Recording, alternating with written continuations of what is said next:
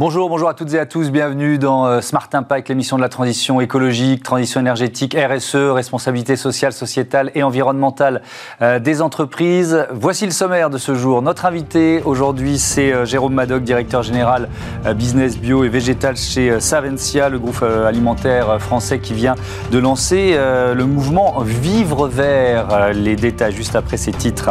À l'occasion du mois Octobre Euro, zoom sur les engagements de la Fondation La Roche-Posay, notamment euh, ces cabinets de confidentialité pour les malades du cancer testés dans euh, six pharmacies en France. Et puis euh, dans Smart Ideas, la start-up du jour s'appelle Superbros et propose un abonnement pour des brosses à dents. Voilà, trois thèmes, 30 minutes pour les développer. Comme tous les jours, c'est Smart Impact.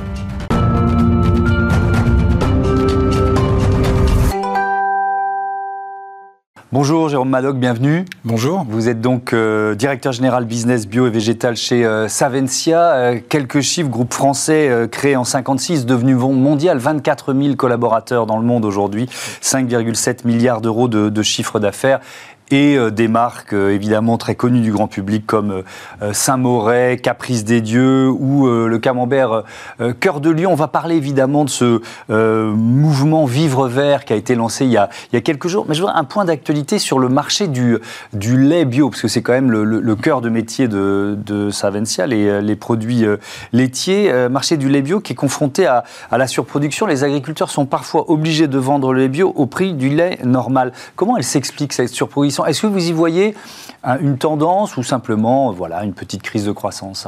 Alors, c'est toujours très difficile de répondre à cette question. Mm. C'est vrai qu'on a vu que le, bio et les produits laitiers étaient concernés. Il y a eu un formidable essor depuis une dizaine, maintenant même une vingtaine d'années, avec beaucoup de nouveaux produits sur différentes catégories. Mm. Une vraie volonté du consommateur d'aller vers ce type d'offres. Donc, il y a eu une grande diversification en termes de marques, en termes d'innovation.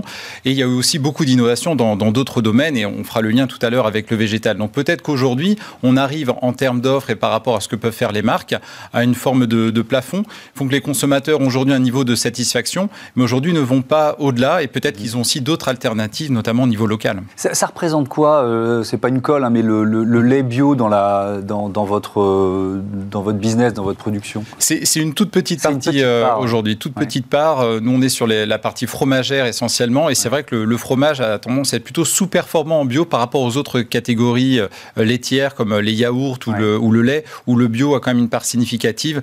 En fait, le fromage bio, c'est à peu près 2 simplement du, business. Oui, donc il y a encore une marge de, euh, de progression. Alors vous venez de lancer ce, euh, ce mouvement Vivre Vert. C'est n'est pas seulement des produits, c'est quoi Vivre Vert? Alors Vivre Vert, c'est vrai qu'on on a souhaité aller au-delà des produits, au-delà des produits euh, végétaux. Et donc on l'a lancé en fait il y a quelques mois, au mois d'avril, avec l'objectif, il y en avait deux, d'avoir une transition écologique en termes d'action et aussi la transition alimentaire. Mmh. Et on savait qu'on ne pourrait pas avoir les produits avant le, le mois d'octobre, on pourra peut-être revenir dessus tout à l'heure, et donc on s'est dit, mais pourquoi pas ne, démarrer avec des actions en faveur euh, de la transition écologique. Et donc on a eu une première opération qui a démarré au mois d'avril, qui a visé à faire éclore un million de fleurs euh, mellifères. Donc on a, on a engagé les collaborateurs, on a engagé euh, des associations, des, personnes qui souhaitaient être, être acteurs de, ce mouvement. Mmh.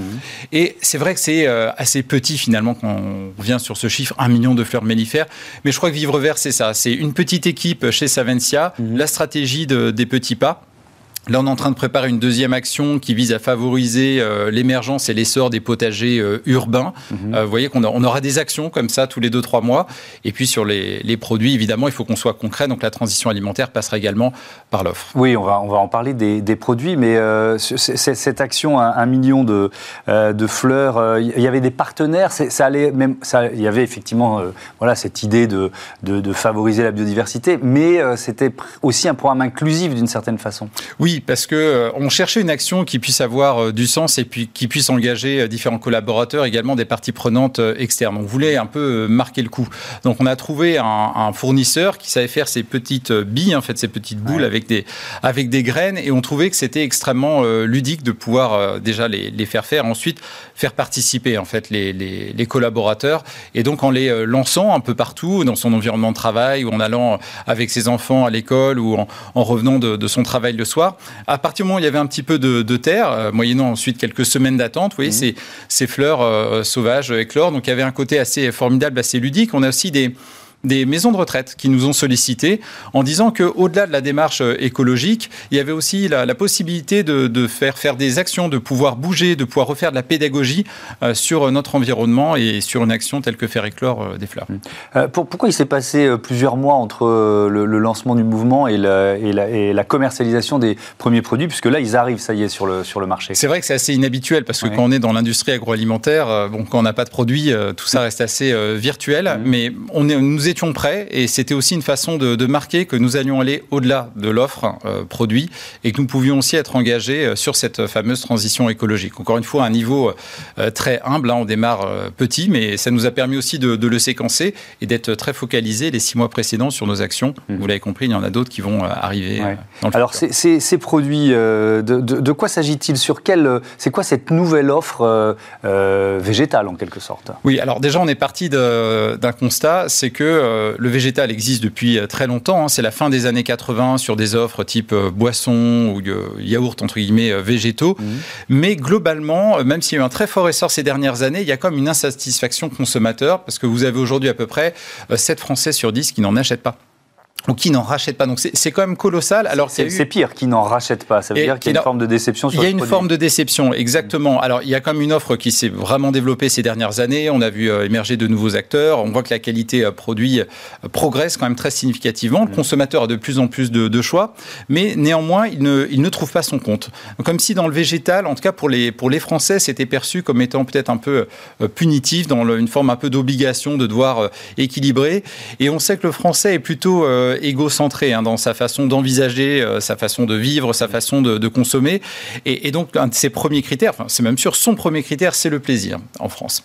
on est au pays de la gastronomie quand même. Exactement, on est au pays de la gastronomie. Et donc, nous, la façon dont on envisage cette transition alimentaire, c'est par le plaisir. Parce que mm. si on doit abandonner justement cette notion-là, ça va être très difficile de convertir. Donc, la, la volonté de vivre vert, c'est de repartir un peu d'une feuille blanche en se disant comment sur ces différentes catégories, pour certaines qui fonctionnent déjà et d'autres qui sont très nouvelles, comme les alternatives, alternative végétale au fromage, mhm. quel type de signature de goût, quel type de produit est-ce qu'on peut apporter C'est là tout l'objectif de Vivre Vert. Et c'est quand même euh, psychologiquement aussi, euh, pour une entreprise comme la vôtre, qui, produit du fromage, mais classique depuis, euh, depuis des décennies, on l'a dit, 1956, oui. c'est une révolution des mentalités même d'une certaine façon. Oui, tout à fait, c'est quelque chose de, très particulier. Alors, Vous avez dû convaincre, ça n'a pas dû être si facile, j'imagine. Oui, on doit convaincre. Après, le, le, groupe et les collaborateurs qui sont impliqués, et même ceux qui ne le sont beaucoup moins, mm. ont quand même conscience que tout ça est dans une logique de complément. Aujourd'hui, il y a une demande des consommateurs pour aller vers une consommation plus flexitarienne, mm.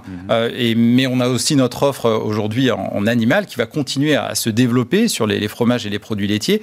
Donc à partir du moment où on est sur une logique de, complément, à partir du moment où on est très exigeant sur la, la partie plaisir, nous, notre vocation, c'est entreprendre pour bien nourrir l'homme. Vous voyez que le végétal, avec ses notions de plaisir, s'inscrit complètement mm. dans cette logique. Mais alors un fromage végétal, il est à partir de quoi? Alors, il peut être à partir de différentes euh, matières premières. Donc, le, tout premier qu'on a lancé, qui n'était pas Vivre Vert, mais j'en profite, je fais cette parenthèse, c'est le tartare végétal. C'était au mois d'avril. Mmh. Et on est content parce qu'aujourd'hui, en termes de, rotation, c'est le premier de, sa catégorie. Donc là, on est sur une base amande. Mais il y a aussi d'autres possibilités à base de pois, à base de, de lupin. C'est notamment les protéines végétales que nous utilisons sur Vivre Vert. Ça veut dire combien de temps de recherche et développement? Puisque l'objectif, c'est le goût Bien sûr. Alors c'est très itératif, ça par définition. Et c'est évidemment très très long, donc ça se compte en, années hein, pour aboutir à une offre qui soit vraiment très satisfaisante. Sachant que pour avoir cette cohérence plaisir, on a on a regardé comment on pouvait atteindre le niveau de l'animal, pas forcément du végétal euh, qui existait. Et donc c'est ce qu'on souhaite un petit peu remettre en question, notamment sur des catégories historiques, en se disant il y a déjà des offres, elles fonctionnent bien. Encore une fois, elles sont pas forcément satisfaisantes pour tous les Français. Mhm. Donc quel type de signature on peut apporter qui soit nouvelle et qui permette finalement de, de convertir un peu plus de consommateurs au végétal? Mhm. Euh, dans, dans, le même esprit, côté business, il y a aussi le, rachat de l'américain Hope, qui est spécialiste des tartinables végétaux. Ça, ça s'est passé euh, quand et comment? C'est quoi la logique stratégique? Alors, c'est vrai que c'est une information très très récente. Hein, cette mmh. acquisition, elle date du début du mois. Donc, Hope, vous venez de le dire, donc c'est un, des leaders des spreads et des houmous euh, donc, euh, sur des produits végétaux aux États-Unis. les États-Unis, c'est le premier marché euh, végétal du monde. Donc c'était important pour Savencia, qui est implanté là-bas, d'avoir une marque, d'avoir euh, une unité de, production. Donc c'était complètement stratégique. Et, donc cette, euh, cette histoire est formidable. C'est une société qui a un peu plus de, de 10 ans. Ils ont commencé euh, sur le, marché de leur petite ville dans le, Colorado. Mhm. Et ils sont devenus numéro un du mousse bio. Donc c'est absolument formidable que Savencia maintenant puisse être associés à, cette formidable histoire. Donc la stratégie, c'est d'entrer encore un peu plus sur le marché américain, j'imagine. Tout à fait, exactement. dernier, dernier mot, Vivre Vert, c'est aussi un média. Vivre vert au quotidien, euh, c'est quoi les contenus qu'on peut, qu'on peut y lire, qu'on peut y découvrir? Alors, quand je parlais de la transition écologique, on, a les actions, mais on, trouvait qu'en France, il manquait euh, une forme de, de, synthèse ou de regroupement, de, de un condensé de toute l'information, de toutes les, initiatives qui existent au niveau de la transition écologique. Donc, en général, tout ce que font les grands groupes, il y a des, il y a des très beaux communiqués et c'est très bien expliqué, mais il y a aussi beaucoup d'associations, beaucoup de startups qui font des choses absolument formidables. Et avec ce site, Vivre vert au quotidien, finalement, on regroupe toutes ces informations. On a des articles inédits euh, chaque semaine, on a des interviews, et donc ça permet à un endroit finalement euh, unique d'avoir accès à, toutes ces informations. Merci beaucoup, merci, euh, Jérôme Madoc. À bientôt sur Bismart. On passe à notre débat bilan du mois d'octobre rose avec La Roche Posée. Retrouvez le débat de Smart Impact avec Veolia.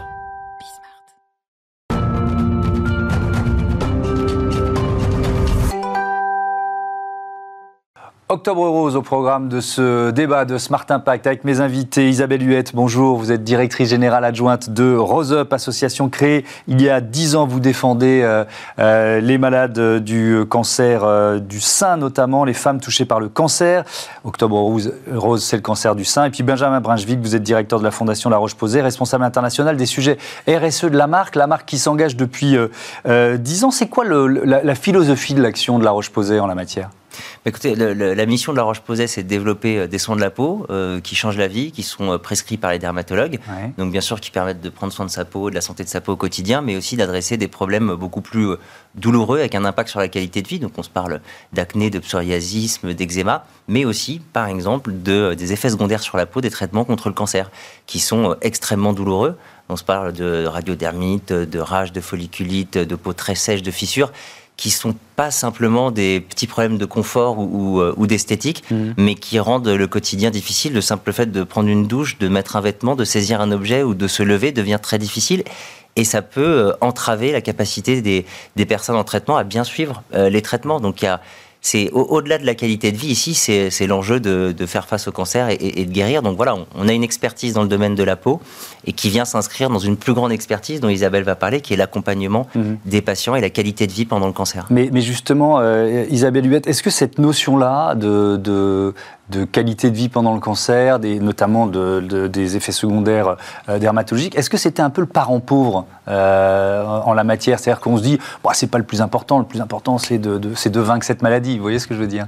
Oui, oui, tout à fait. Ben, c'est toujours le parent pauvre. C'est toujours le parent pauvre. On peut le dire, puisque effectivement, euh, bah, les le rôle des médecins, c'est de, de soigner et, mmh. et, tout ce qui est ce qu'on appelle les soins de support, donc qui permettent de lutter contre les effets secondaires, bah, ça passe quand même un petit peu au second plan et d'où l'investissement euh, d'associations telles que Rose Up euh, sur, euh, sur ces sujets parce que bah, quand vous, êtes suivi à l'hôpital, bien souvent c'est ce qu'on appelle en ambulatoire, c'est-à-dire que vous vous rendez à l'hôpital pour vos rendez-vous et vous mhm. rentrez ensuite chez vous, mhm. voire vous avez de nouvelles thérapies, thérapies orales, oui, là, qui sont, chimiothérapies orales, qui sont prises à domicile.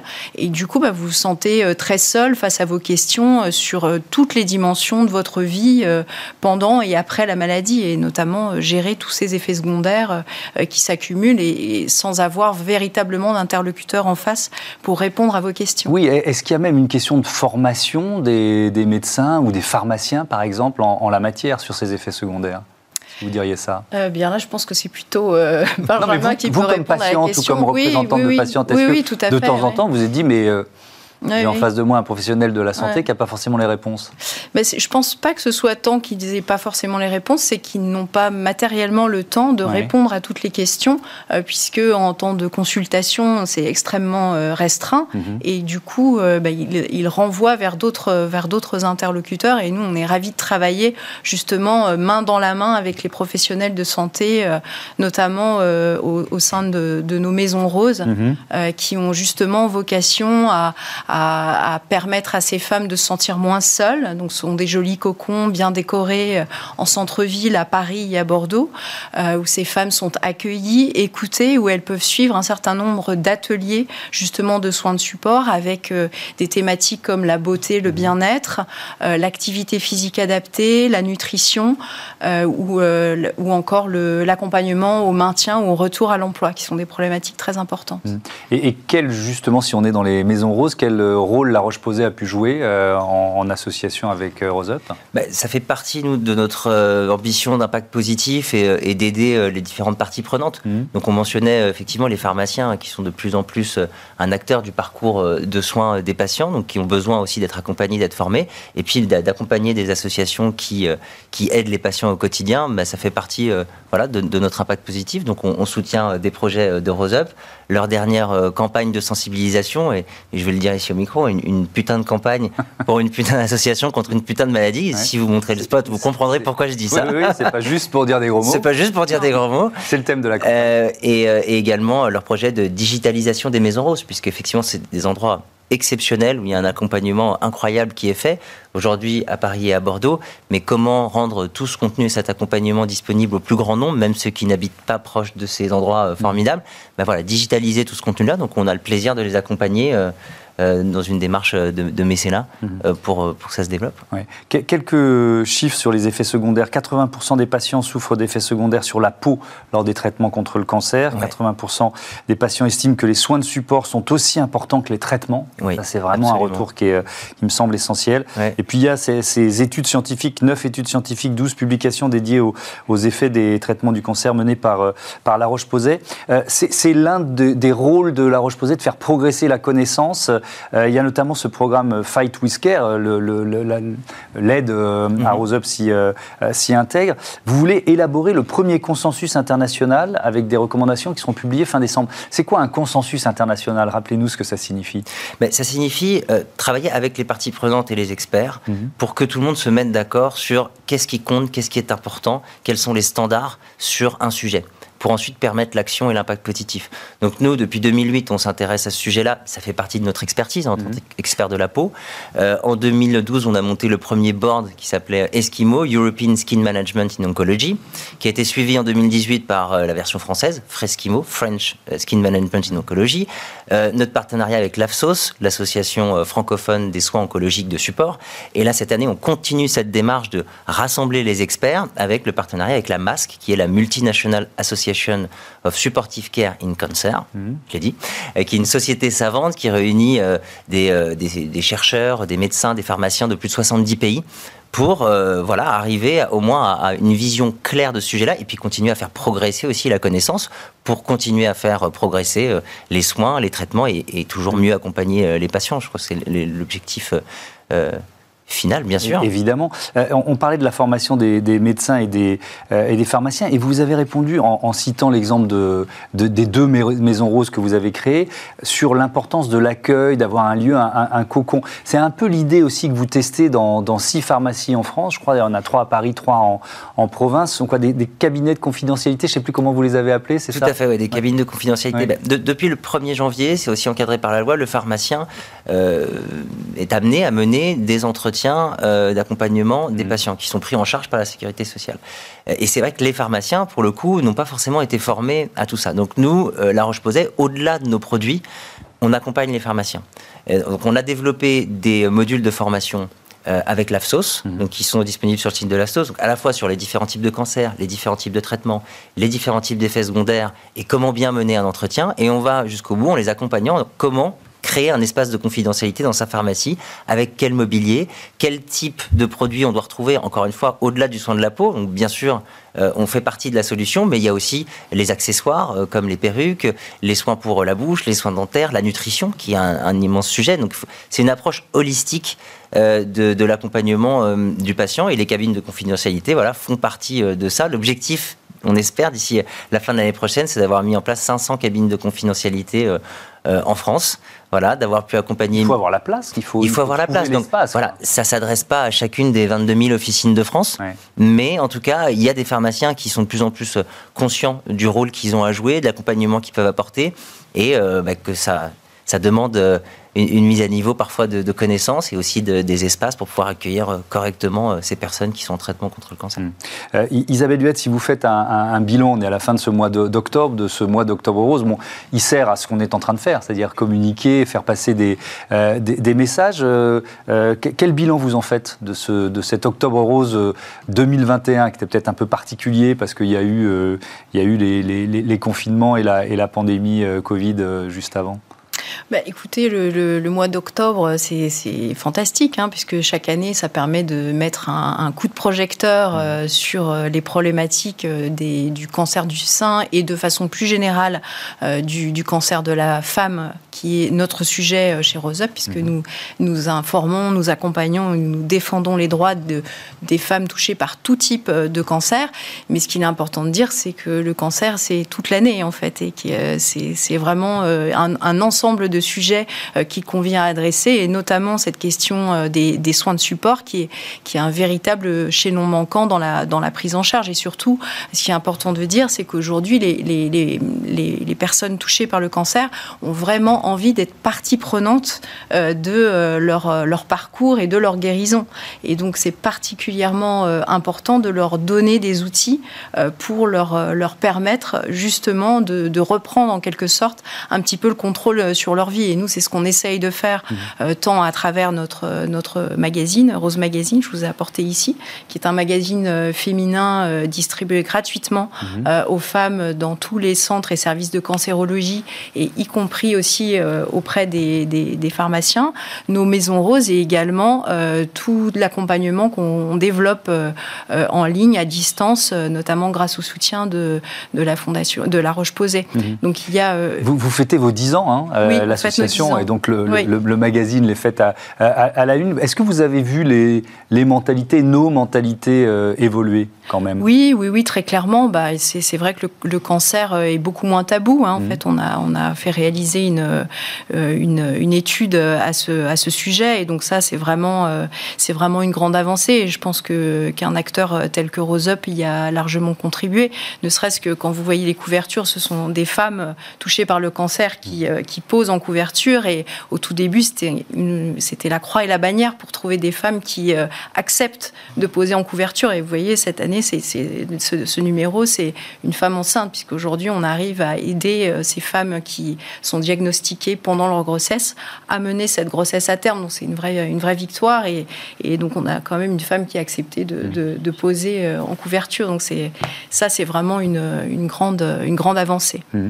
Benjamin Brunswick, pour terminer, euh, les, produits qui sont euh, proposés, qui sont utilisés, ils existaient déjà, ils ont été adaptés, créés aussi en fonction des, euh, des retours des, des, malades du cancer Alors, certains existaient déjà, d'autres ont été créés, et en tout cas, on s'est assuré tout au long de ces dix dernières années qu'ils étaient adaptés et qu'ils étaient suffisamment bah, à la fois efficaces et tolérants mhm. pour, pour la peau très fragilisée pendant les, les chimiothérapies et les radiothérapies.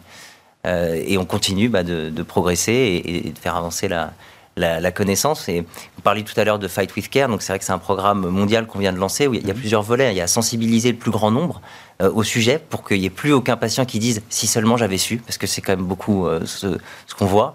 Il y a un volet d'éducation, donc éduquer les professionnels de santé, mais aussi le grand public. Et quand on dit le grand public, c'est important.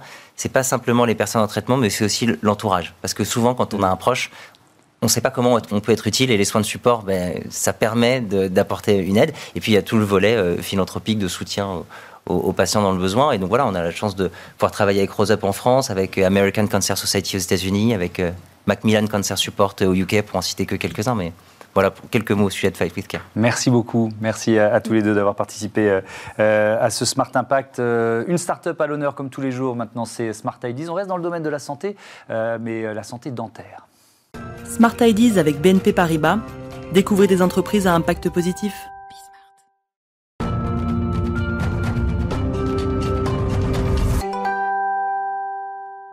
Smart Ideas avec euh, Arthur Hacker, le fondateur de Superbros. Bonjour. Bonjour Thomas. Bienvenue. Vous l'avez créé euh, il y a deux ans. Euh, c'était quoi votre idée de départ?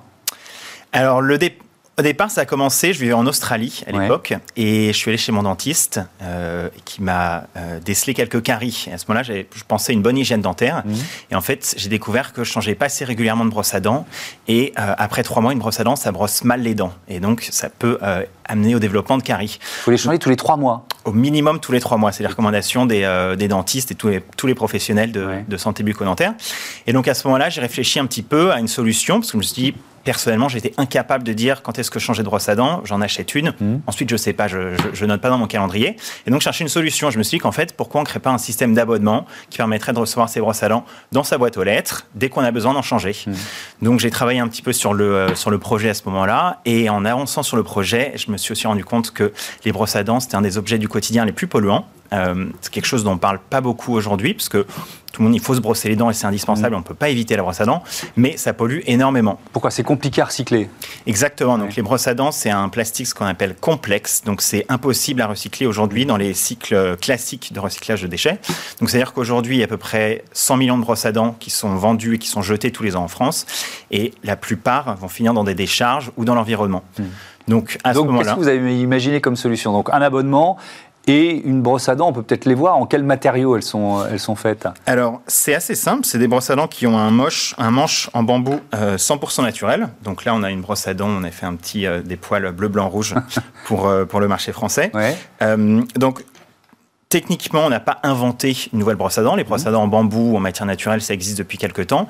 Mais ce qu'on essaye, c'est vraiment de les démocratiser et de les rendre vachement plus accessibles. Mhm. Donc, il y a le système d'abonnement qui veut dire que les gens s'inscrivent une fois en trois clics et ensuite, ils n'ont plus jamais besoin d'y penser. Ils vont recevoir leur brosse à dents à intervalles réguliers dans la boîte aux lettres. Ça peut être pour toute la famille Ça peut être pour toute la famille. On fait des modèles adultes et des modèles enfants. Et euh, le fait que les brosses à dents soient en bambou euh, veut dire qu'elles sont 99% biodégradables. Donc elles vont beaucoup moins polluer qu'une brosse à dents en plastique. Et ensuite, on a pas mal d'engagements assez forts aussi à notre niveau sur euh, notre empreinte carbone, sur une, reverser une partie de nos profits à des associations pour la protection des océans et promouvoir au maximum l'hygiène bucco-dentaire auprès des Français. Ouais. Elles deviennent quoi les brosses à dents? Vos brosses à dents usagées? Est-ce qu'on pourrait imaginer un système de, de retour ou de consigne Je ne sais pas, parce que voilà, c'est on- il y, a- il y a beaucoup de- d'entreprises qui réinventent la consigne en ce moment. Ouais. Alors pour l'instant, on propose pas de consigne. Ouais. On a décidé de faire un concept qui soit vraiment simple, euh, le plus lean possible, pour vraiment proposer un produit pas cher et accessible pour que tout le monde puisse s'abonner à Superbrosse et faire un effort. Euh, donc aujourd'hui, quand on achète sa brosse à dents, euh, à la fin, on peut la composter. Il suffit de couper la tête ou de retirer les poils. Ouais. Et à ce moment-là, on la met dans son compost ou dans son jardin et elle va se biodégrader naturellement. Sinon, on la jette à la poubelle avec le reste des ordures et à ce moment-là, où qu'elle aille, 99% de la brosse à dents va se biodégrader naturellement. Est-ce que vous avez d'autres euh, d'autres idées, d'autres produits dans, dans- dans vos tiroirs? Alors, euh, tout à fait. Donc, euh, nous, notre focus, c'est vraiment l'hygiène bucco-dentaire, parce Ouais. que c'est un marché qui est... euh, il n'y a pas beaucoup de marques aujourd'hui en France qui s'intéressent à ce marché. Il y a les très grands groupes, les marques qu'on peut, qu'on peut retrouver au supermarché, mais il n'y a pas vraiment de marque française qui a réussi à s'imposer et à créer une marque sympa, éco-responsable et accessible. Donc, on a commencé avec les brosses à dents, avec un produit d'appel qui soit vraiment accessible. Et aujourd'hui, on travaille sur euh, les prochains produits. Donc, on s'est associé avec un grand laboratoire français et on développe des produits toujours liés à l'hygiène bucco-dentaire. On a notre prochain produit qui va sortir euh, début 2022, qui va être 100% made in France. euh, et on a hâte et on va pouvoir proposer voilà, un pack complet euh, d'hygiène bucco-dentaire et toujours par abonnement. Et, et dernier mot, ces brosses à dents, elles sont fabriquées en France, elles sont fabriquées ailleurs. Vous en êtes où là de Alors, les brosses à dents, pour l'instant, elles sont fabriquées en Asie parce Ouais. qu'elles sont en bambou Ouais. et c'est indispensable de faire fabriquer là-bas les, les brosses à dents en bambou. Mhm. Euh, par contre, pour nos autres produits, eux, on va les faire faire en France parce qu'on a la possibilité, on a les infrastructures en France pour, euh, pour euh, développer d'autres produits cosmétiques. Merci beaucoup, on suivra ça. Merci euh, Arthur Araker, bon vent à Merci vous. Thomas. Euh, Super Bros, voilà, c'est la fin de cette émission. Vous pouvez évidemment nous retrouver sur les box ou sur bismart.fr, la chaîne des audacieuses et des audacieux. Salut.